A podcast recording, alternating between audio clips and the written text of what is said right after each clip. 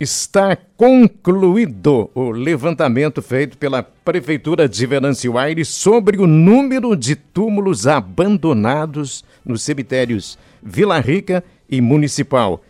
É, é, um assunto que nós já vamos colocar em pauta aqui, recebendo a visita da secretária de Habitação e Desenvolvimento Social, Claidir Kerkhoff Trindade. Secretária, boa tarde, seja bem-vinda a este programa Primeiro Terra em uma Hora desta semana de fevereiro. Tudo certo, secretário? É, boa tarde, tudo certo, Carlão? Boa tarde, Thaí, Thaís, Daniel e aos ouvintes da Terra FM. Como é que está o trabalho na secretaria nesse começo de 2022? Muitas tarefas? Carlão, bastante tarefas, tanto é que eu quase esqueci de vir aqui na entrevista, né? É. A gente acaba se envolvendo com os assuntos do dia a dia, ainda mais que hoje é segunda-feira, né? Bastante demanda e, enfim, mas eu vim, tô aqui. E isso é importante, está aqui. Então, vamos Sim. começar por esta primeira informação. Eu não sei, a mim chama a atenção esse número né, de túmulos abandonados. É um número alto, né? É, cemitério Municipal Vila Rica já imaginavas que, que nessa contagem eh, teríamos este resultado? Sim, Carlão. Uh, já imaginava que a gente tinha essa quantidade. No início eram 250 e o trabalho que a gente vem fazendo é conversando com as pessoas, divulgando, para elas. Uh, olhar o seu ente querido que está ali no cemitério e esse número diminuiu de 250 foi para 180, né? E quero logo aqui uh, deixar bem claro que a gente não está aqui para arrancar túmulo nenhum, a gente está aqui para reorganizar. Né? Ninguém vai chegar e vai arrancar um túmulo. Vai ser feito um edital, é, chamamento público da família. Uh, realmente, quando ninguém mesmo aparecer, daí sim a gente tem o projeto do ossário, que a gente vai colocar em, em, uh, em prática posteriormente. E a, esse trabalho que a gente está fazendo hoje, Carlão, é um alerta, né? Para a pessoa assim, olhar para o seu túmulo, já que está ali, né? E vamos organizar ele, vamos de repente uh, fazer uma reforma. Né? Tem os túmulos antiguíssimos que aqueles que eh, que tem todo um histórico, um sobrenome, tudo isso a gente tem olhado para não cometer nenhuma injustiça, né? A, partir do momento em que se faz isso e se pensa no ossário, é, é até pensando em obter mais espaço nos cemitérios. Sim, é reorganizar o espaço, porque hoje, quando uh, uma família já tem um túmulo já adquirido uh, por mais tempo, uh, às vezes para fazer um enterro é bem difícil tu chegar nesse túmulo. Né? Ele tem outros túmulos construídos, mal colocados, enfim, a gente está pensando para facilitar para o usuário né, dos cemitérios para essa reorganização para facilitar a vida dessas pessoas. A capacidade desses dois cemitérios no momento? Ah, Carlão, essa resposta eu vou ficar te devendo. É. Sim, que é muito túmulo. A gente está mais preocupado é, com aqueles que não estão sendo visitados, né? Não do montante total. Até tem um trabalho, sim, mas eu não sei. Posso uh, ver, uh, olhar a quantidade numa, numa próxima sim. entrevista. Posso trazer esse número. Secretária, a, a, senhora explicou, né, que é um, foi feito esse levantamento, que o projeto do ossário é algo futuro, mas a partir de agora, o que, que vai ser feito em relação a isso? Se tem esses números, diminuíram, o que é positivo, claro, mostra que as famílias ficaram sabendo que estava acontecendo tudo isso, mas e a partir de agora? Elas vão ser notificadas de formalmente? O que, que vai acontecer com esses 180 túmulos, né? Ou essas 180 famílias que precisam resolver essa questão? Sim, a gente sempre entra em contato com o, com o usuário, com a pessoa e, e alerta, né? Uh que nem eu falei, não vamos arrancar túmulo nenhum, vamos conversar com a pessoa e dizer da importância desse ente querido, né, que ali estava eh, está enterrado e que é, tem toda uma história por trás, família, município, enfim, comunidade, né, para que essas pessoas sim uh, uh, uh, cuidem desse túmulo, né. E vai ter um prazo para isso acontecer? Sim, a partir do momento que a gente montar o edital de, de convocação, de, de alerta. Depois, sim, em 30, 60 dias a gente consegue daí sim remover. Você... Mas, assim, ó, já vou adiantando, né, que isso é um, um processo bem lento, né, até para não não magoar ninguém e ao mesmo tempo a gente está com uh, poucos funcionários, né, trabalhando na secretaria. Tanto é que agora hoje vai a votação no, na Câmara o chamamento de assistentes sociais e psicólogos, né? E tudo é um processo que sozinho tu não faz nada, né? Tu, depende de outras pessoas né? E vamos devagar e sempre, como se diz. É, aliás, esses profissionais que serão importantes até para projetos futuros que estão sendo entabulados pela secretaria. Até te pergunto em relação ao centro-dia é, para os idosos, que é uma coisa que está ali, né? já sendo é, há mais tempo trabalhada para que realmente aconteça. O que, que já dá para dizer a respeito do centro-dia? Uh, Carlão, o centro-dia ainda não saiu do papel. Existe o projeto, existe a emenda, que é aquela do lado da UANVA, um terreno onde vai uh, ser instalado o centro-dia, tá? Que, que, acompanha, uh, que que recebe idosos e deficientes, né? Uh, o que iniciou a obra, e a gente está muito feliz, é o nosso centro de convivência do lado do CRAS da, da Batiste. Né? Que é um anexo onde a gente hoje nós não temos esse espaço de de acolhida, de oficinas. A gente até tem oficinas e trabalhos em grupos, só que o espaço é muito reduzido dentro do nosso CRAS, né? Onde tem as psicólogas, as, as assistentes sociais e também a nossa oficineira, a Voniite, que trabalha essa questão da, da arte e da psicologia ao mesmo tempo. E esse centro de convivência só vem agregar e graças a Deus já iniciou. Hoje de manhã a gente conversou com o secretário de planejamento, o Gustavo, e a, a obra já iniciou. Falando em cursos, na semana passada a gente divulgou sobre cursos para beneficiários do Bolsa Família, que estão com inscrições abertas até março, né?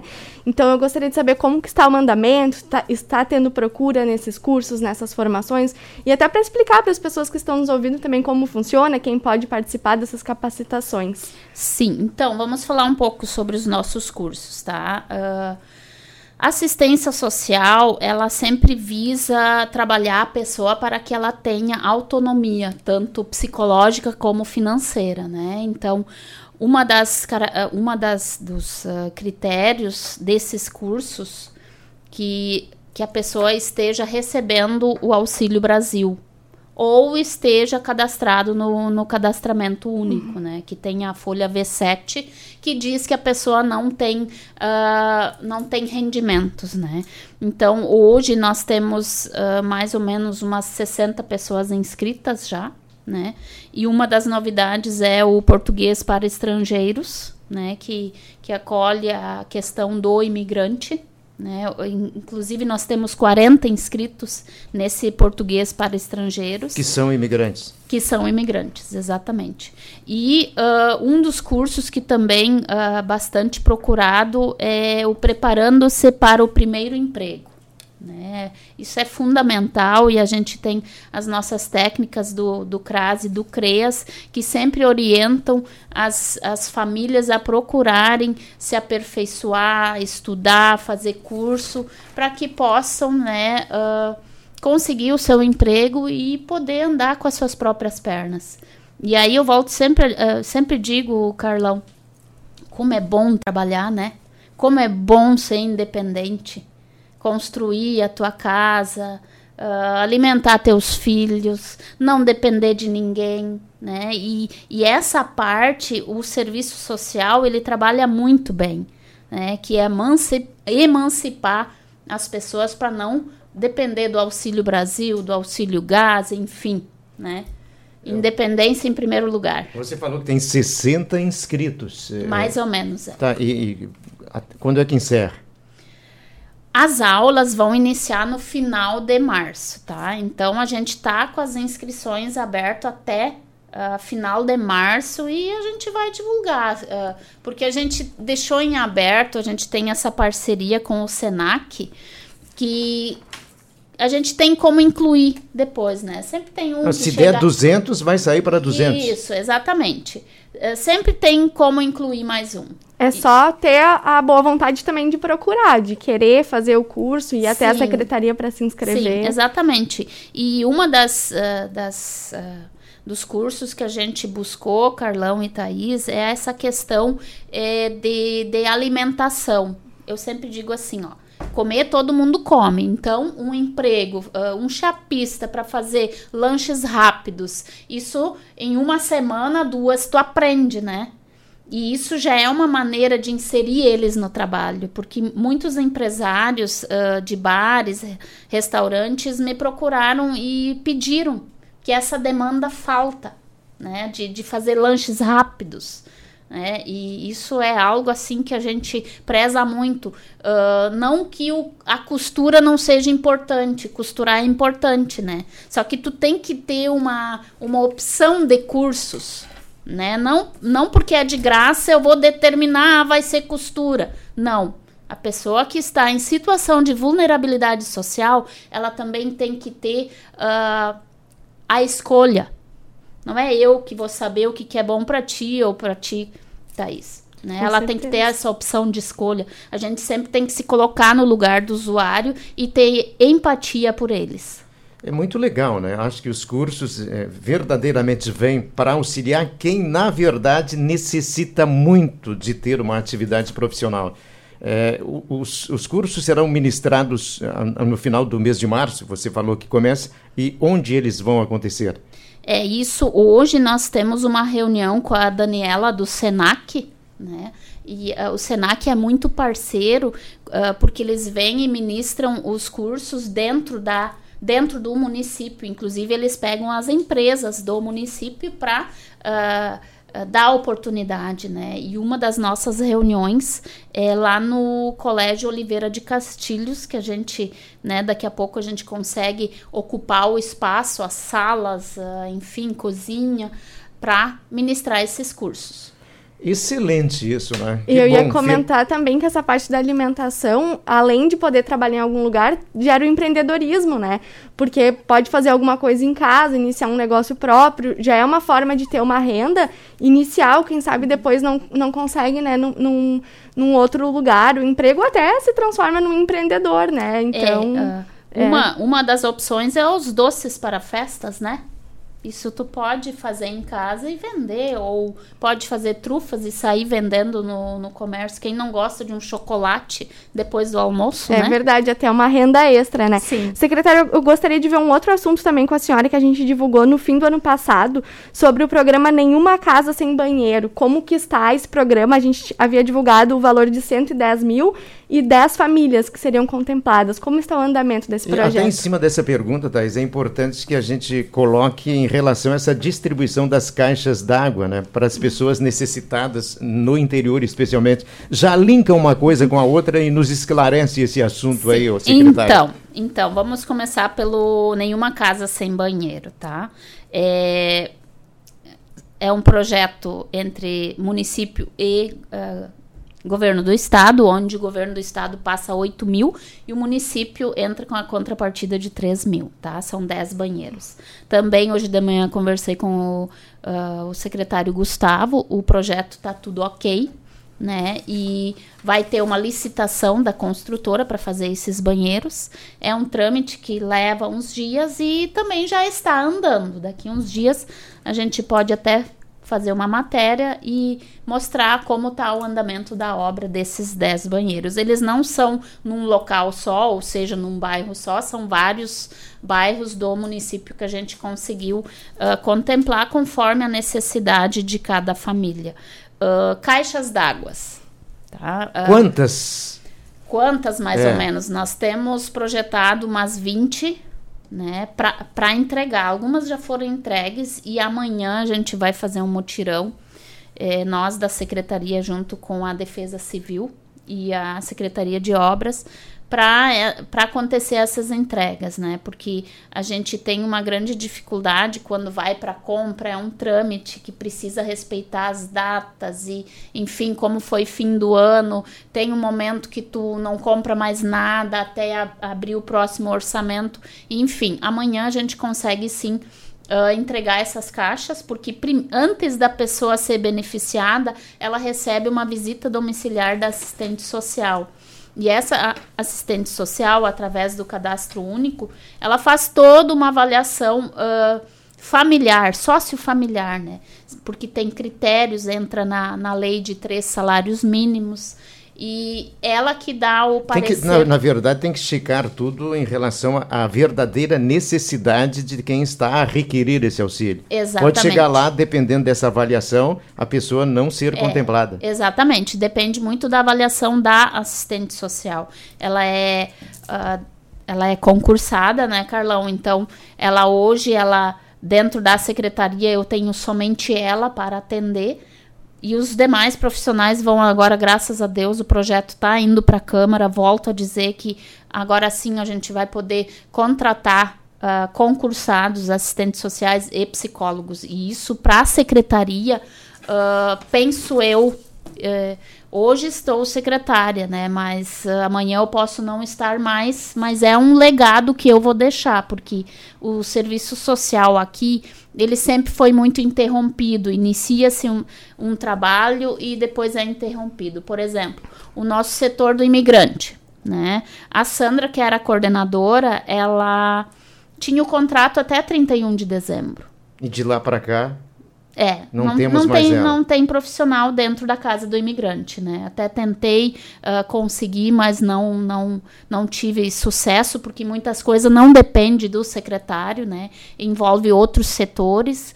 Enfim, volto a dizer, né? Uh, esses concursados virão uh, com muita vontade de trabalhar, né? E é um legado que eu vou deixar. Vou organizar a estrutura de recursos humanos da secretaria. Quer dizer que seriam, então, 20 reservatórios? Hoje, é. eu tenho o cálculo. E já foram distribuídos quantos?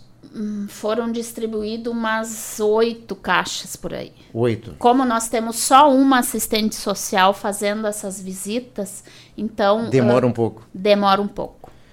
É, o nosso tempo está indo para o final. É, é, claro que a gente teria muito mais assunto aqui para discutir com a secretária, mas você tocou na questão dos imigrantes. E me ocorre te perguntar, neste momento, qual é a situação dos imigrantes em Venâncio Aires e quantos nós temos devidamente alojados e quantos nós temos trabalhando?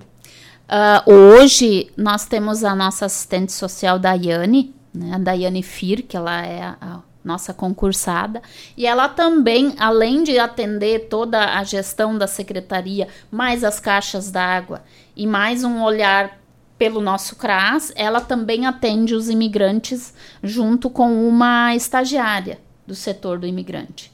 A gente não deixa de atender, a gente sempre atende, né? E hoje temos cadastrado mais ou menos uns 500 imigrantes. Temos 500 imigrantes Sim. em Venâncio Aires. Uhum. E a grande maioria já está no. Está trabalhando e encaminhado, graças a Deus. Não eu, se, eu sempre brinco. Eles chegam na segunda e na quinta, eles já estão trabalhando. É, eu tenho bastante contato com os empresários que me pedem a mão de obra é, dos imigrantes. E assim é um contato direto, né? Que a gente vai encaminhando, vai conversando. É uma dinâmica muito boa. Né? Porque eles, eles vêm com uma vontade de trabalhar imensa, né? Importante. Até, desculpa, Carlão, pode. Não, não, mas pode perguntar. Eu ia perguntar mais como curiosidade mesmo, quais são os principais países que hoje estão aqui em Venâncio, né? A principal representatividade dos imigrantes. É, Venezuela vem bastante venezuelano, tem El Salvador, tem Paraguai, Argentina, Haiti.